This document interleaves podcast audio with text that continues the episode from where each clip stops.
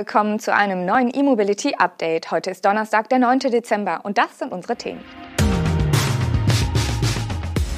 Peugeot wird in Europa zur E-Marke, VW schmiedet Batteriepartnerschaften, BMW stockt Produktion des i4 auf, E.ON eröffnete weitere HPC-Lader und Renault Zoe Elektroprimus im November. Peugeot soll laut Markenchefin Linda Jackson in Europa bis zum Jahr 2030 zum reinen Elektroautohersteller werden. Nur außerhalb Europas wolle Peugeot über 2030 hinaus noch Modelle mit Verbrennungsmotor anbieten. Im Zuge unseres Wechsels zu den neuen Plattformen werden bis 2030 in Europa alle unsere Modelle elektrisch sein, sagte Jackson gegenüber Automotive News Europe. Die von Jackson angesprochenen Plattformen hatte der Mehrmarkenkonzern Stellantis im Sommer im Rahmen seines EV Days vorgestellt. Im Zuge der üblichen Modellzyklen sollte es für Peugeot ohne größere Probleme möglich sein, jede Baureihe auf eine der Plattformen umzustellen. Auch die künftigen Verbrenner für die internationalen Märkte könnten auf diesen basieren. Sie sind zwar mit Fokus auf Elektroautos entwickelt worden, es gibt aber die Option, einen Verbrennungsmotor aufzunehmen. Bei dem EV Day wurde bereits bestätigt, dass die Marke DS schon 2026 nur noch E-Modelle anbieten wird. Alfa Romeo soll diesen Schritt 2027 vollziehen. Für Opel bzw. Vauxhall ist die reine Elektrolehre für 2028 geplant. Bei Fiat hieß es, man werde zur reinen E-Marke, sobald die Kostenparität zwischen Benzinern und Elektroautos erreicht sei. Das wird allgemein für die zweite Hälfte des Jahrzehnts erwartet. Peugeot wäre innerhalb der europäischen Stellantis-Marken somit nur im Mittelfeld. Das von Stellantis-CEO Carlos Tavares ausgegebene Konzernziel sieht immerhin vor, dass bis 2030 in Europa 70 Prozent des Absatzes auf Niedrigemissionsfahrzeuge, also Plug-in-Hybride und reine Elektroautos, entfallen sollen. Den aktuellen 208 verkauft Peugeot bereits zu 20 Prozent rein elektrisch. Der Volkswagen-Konzern hat drei weitere strategische Partnerschaften im Bereich der E-Auto-Batterien geschlossen. Die neuen Partner sind der Materialtechnologiekonzern Umicore, der Batteriespezialist 24M Technologies und der Lithiumlieferant Vulcan Energy Resources. Die Partnerschaften sind laut Volkswagen zwar voneinander unabhängig, dienen jedoch einem gemeinsamen Ziel, der Industrialisierung der Batterietechnologie und der Großserienproduktion von nachhaltigen und innovativen Batterien. Alle drei Partner sollen einen Beitrag zu Volkswagens geplanter Eigenentwicklung und Fertigung von Batteriezellen leisten. Bereits bestehende Kooperationen in diesen Bereichen unterhält der Konzern bekanntlich mit dem Feststoff-Batteriespezialisten QuantumScape, dem schwedischen Unternehmen Northvolt und dem chinesischen Hersteller Goshen Hightech.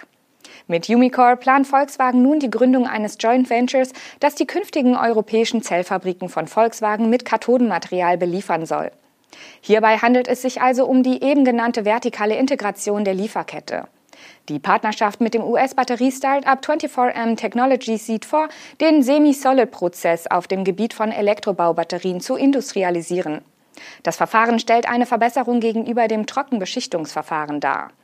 Die dritte neue Vereinbarung gilt Vulcan Energy Resources. Mit dem deutsch-australischen Lithiumunternehmen hat VW einen Vertrag über die Lieferung von CO2-neutralem Lithium aus dem Oberrheingraben in Deutschland unterzeichnet. Der Batterierohstoff soll bekanntlich aus Thermalwasser gewonnen werden. BMW will im ersten Quartal des kommenden Jahres auch an Samstagen produzieren, um der hohen Nachfrage nach dem neuen Elektromodell i4 hinterherzukommen. Dazu werden entsprechende Schichten im Werk München eingeführt. Die Wartezeit für die Elektrolimousine soll aktuell bei rund neun Monaten liegen, könnte aber schon in Kürze auf ein Jahr klettern. Das berichtet die Wirtschaftswoche unter Berufung auf Unternehmenskreise. Mit der Einführung zusätzlicher Schichten wollen die Münchner nun offenbar gegensteuern. Auf Anfrage des Wirtschaftsmagazins soll BMW auf die hohe Flexibilität seines Produktionssystems verwiesen haben.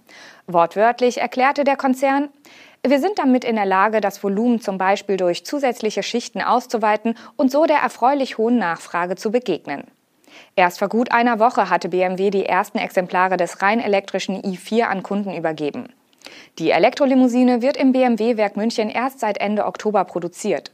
Bei dem Modell handelt es sich bekanntlich um eine E-Limousine von der Größe eines Dreier BMW, mit dem der Kern der BMW-Modellpalette elektrifiziert werden soll.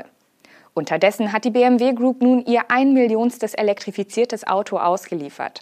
Gemeint sind damit natürlich nicht nur reine Elektroautos, sondern auch Plug-in-Hybride. Das Jubiläumsfahrzeug ist ein BMW iX. In zwei Jahren wollen die Münchner bereits die 2 Millionen Marke knacken. An der Raststätte Waldnabtal West an der A93 gibt es ab sofort vier überdachte E.ON-Schnellladesäulen mit einer Leistung von bis zu 350 kW. Ebenfalls mit einer neuen Dachkonstruktion ausgestattet wurden Ende November die beiden E.ON-Schnelllader am Rosis Autohof Gersthofen an der A8.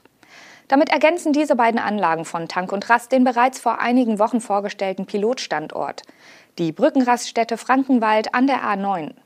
An allen drei Orten testet E.ON eine modulare Dachkonstruktion über seinen HPC-Ladern. Bisher verfügen nur wenige Schnellladesäulen an Raststätten von Tank und Rast über eine Überdachung. Eine Ausnahme war hier die im September 2020 eingeweihte Anlage von NBW an der Raststätte Werratal Süd an der A4 in Hessen. Dort befinden sich die Ladestationen für Elektroautos neben Zapfsäulen für klassische Kraftstoffe unter demselben Dach. Herzstück der neuen Ladeinfrastruktur an der Raststätte Waldnabtal West ist aber natürlich nicht das Dach, sondern es sind die vier Ladestationen von ABB. Jede Säule verfügt über einen CCS-Anschluss mit bis zu 350 kW und jeweils einen CHAdeMO-Anschluss mit maximal 100 kW. Das Layout ist als Durchfahrtslösung konzipiert. An bundesweit rund 370 Standorten von Tank und Rast sind inzwischen gemeinsam mit Partnern über 1400 Ladepunkte aufgebaut worden. Und zum Schluss werfen wir noch einen Blick auf das Elektro-Ranking bei den Neuzulassungen im November. Mit genau 4200 Fahrzeugen hat sich den zweiten Monat in Folge der Renault Zoe den ersten Platz sichern können.